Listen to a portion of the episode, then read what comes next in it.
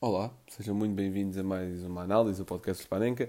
Desta vez ao França 3, Suíça 3, que foi desempatado nas grandes penalidades e que ditou a passagem da Suíça aos quartos de final. Mais uma grande surpresa nesta, nesta competição, que nos oitavos já, já partiram França, Portugal, Croácia, Holanda, eh, Países Baixos, digo eu. E, e este jogo foi muito interessante, foi um jogo sempre bastante vivo. Uh, a França começou, e eu mais uma vez não tenho os 11, mas a França começou num 3-4-3 a atacar e num 5-2-3 a defender. A França usou aqui três centrais, não é algo muito comum, e eu digo já os 11. Portanto, a França alinhou com o Loris, Rafael Varane, Lenglet, Kimpembe, Benjamin Pavard, Pogba, Kanté e Rabiot encostar na esquerda, Griezmann, Benzema e Mbappé. Já a Suíça a atacar uh, ia variando um pouco de um 2-5-3 com os alas muito subidos e de um 3-4-3 e porque é que um, o que difere aqui são os elementos da primeira linha, se são dois ou se são três. Isto porque o Ricardo Rodrigues era uma espécie de híbrido entre central e lateral. Uh, também uh, dinamizava muito o jogo pela esquerda e isso até vai ter impactos mais à frente que eu já vou dizer. Mas pronto, uh, ia defender a um 5-3-2 claro e o 11 titular foi Jan Zomer, Elvedi, Akanji, Ricardo Rodrigues, Vilmar na direita, Zubar na esquerda, Chaka Freuler, Shakiri, Embol e Aris Seferovic, que teve um jogo muito, muito bom. Então, começando pela França, eh, as bolas paradas eram marcadas ao primeiro poste e, eh, e pronto, isso foi só uma nota que eu tirei logo do início, eh, especialmente os canos. De resto, exploravam muito os flancos e era, existia uma enorme troca de movimentos entre Benzema, Mbappé e Griezmann, iam muito circulando entre eles, mas a defender, meu Deus do céu, era uma organização defensiva, deixava imenso espaço entre linhas, no meio, no corredor central, que é onde a Suíça tem o Shaqiri, mas ainda assim hum, a Suíça explorava esse corredor central pelo Shaqiri e pelo embolo, mas não de forma a finalizar, mas sim para distribuir o jogo para as alas. O que é que tinha o Shaqiri, o Shaqiri nada? O que é que tinha a Suíça?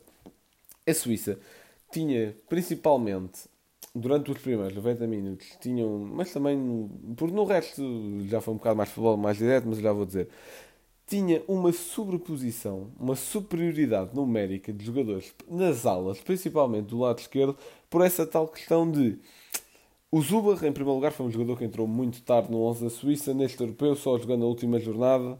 Uh, aliás, acho que nas outras entrou como suplente, mas pronto, a titular a última jornada e esta também, porque o Zuber é um jogador que dá uma potência física diferente, uma potência de explosão diferente, uh, apesar de não ser nenhum extremo, nem nada disso, e uma profundidade completamente diferente a juntar ao facto de que o Chaka também se juntava muito ali e até aquela tal questão do Ricardo Rodrigues também subir muito, a esquerda era uma via rápida para a Suíça, porque a França também não.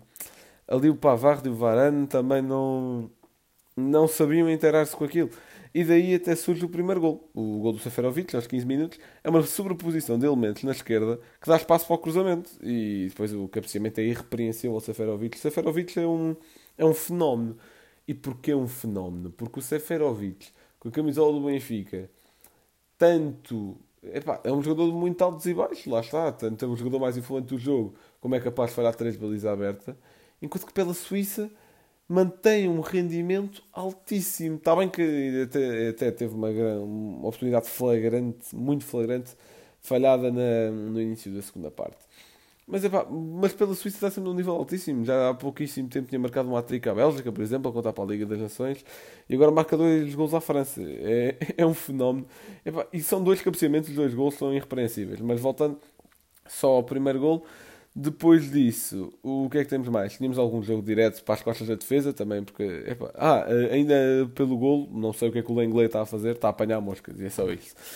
Uh, ainda então, a Suíça também explorava muito o jogo direto para as costas da defesa francesa, que também não se inteirava. E, e pronto, e a partir daqui, vê-se a perder, a França assuma um pouco mais o jogo. O Rabiot caía muito para o pé dos centrais, para além de já serem três, mas o Rabiot também caía muito para assumir a construção. Eh, e, e a Suíça estava a policiar muito bem o Pogba.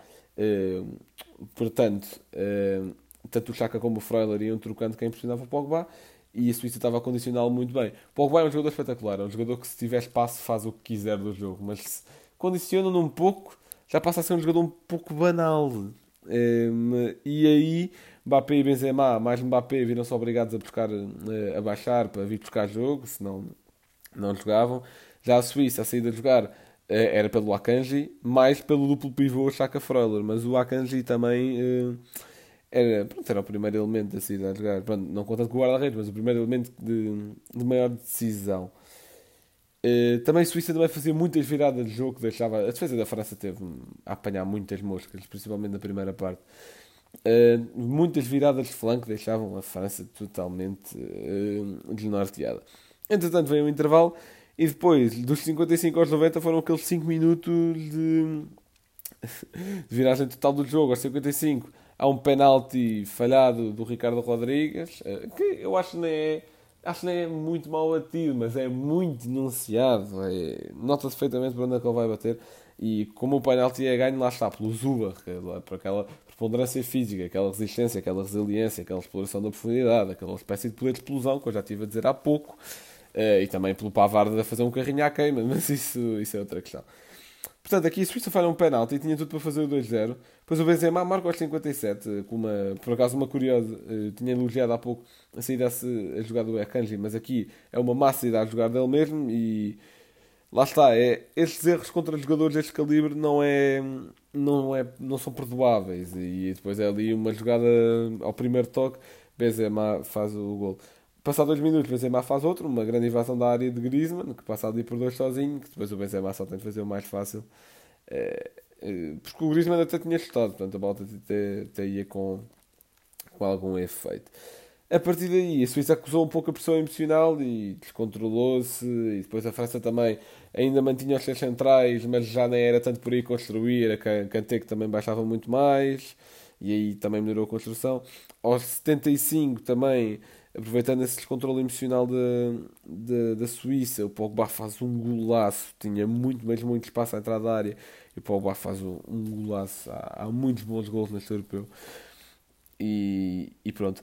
Depois dos 81, eh, já a Suíça parece que depois do terceiro gol levou uma espécie de banho de realidade e acordou, porque aos 81 mostra-se uma calma na toda a construção da jogada uh, construção ali pela direita, com o Babu, a defesa, a defesa, o lado de defesa. A esquerda da defesa francesa estava totalmente descompensada. Não estava lá nem o Coman, não estava lá nem o. Quem é que estava pela esquerda? Uh, agora não me estou a lembrar. Agora não me estou a lembrar quem era o central pela esquerda. Mas estava totalmente descompensado e o Seferovic lá está. Mais um grande, grande cabeceamento. Depois aos 90, eu tinha posto 3-2 no Fantasy para a França, portanto, este gol não, eu não gostei. Golo aos 90 do Gravanovic, é uma ótima recuperação ao meio campo. Lá está, dessa tal garra do duplo pivô. E aí, por acaso, acho que até quem faz o passo é o Chaka, uma temporização excelente. E mais uma vez, uma autoestrada no meio da defesa francesa. Que eh, eu acho que o que, o que perdeu este jogo à França foi a defesa. Foi a defesa, de certeza, porque, é pá é mal demais, foi muito erro na marcação, não só naquele golo, mas nos passos também. Foi muito, muito erro também. Foi um passo lineal de Chaka, foi uma grande finalização de Gravanovic, mas aqui a defesa francesa também tem muita culpa. Depois já no prolongamento, é um pouco já o esperável. Ambas as equipas optaram pelo jogo mais físico e direto, a França mais jogo pelas alas, a Suíça talvez mais jogo pelo corredor central e bola nas costas, como estavam a fazer um pouco há, há bocado. Uh, é o chamado One Route Football, lá está, é a bola para a frente e tentar. Uh, ainda, por exemplo, a França ainda tem. Não, isso foi no final da segunda parte que a França ainda tem aquela oportunidade à barra, mas, por exemplo, com a entrada do Turram, a França ganhou uma nova dimensão de desequilíbrio, mas ainda assim não foi suficiente.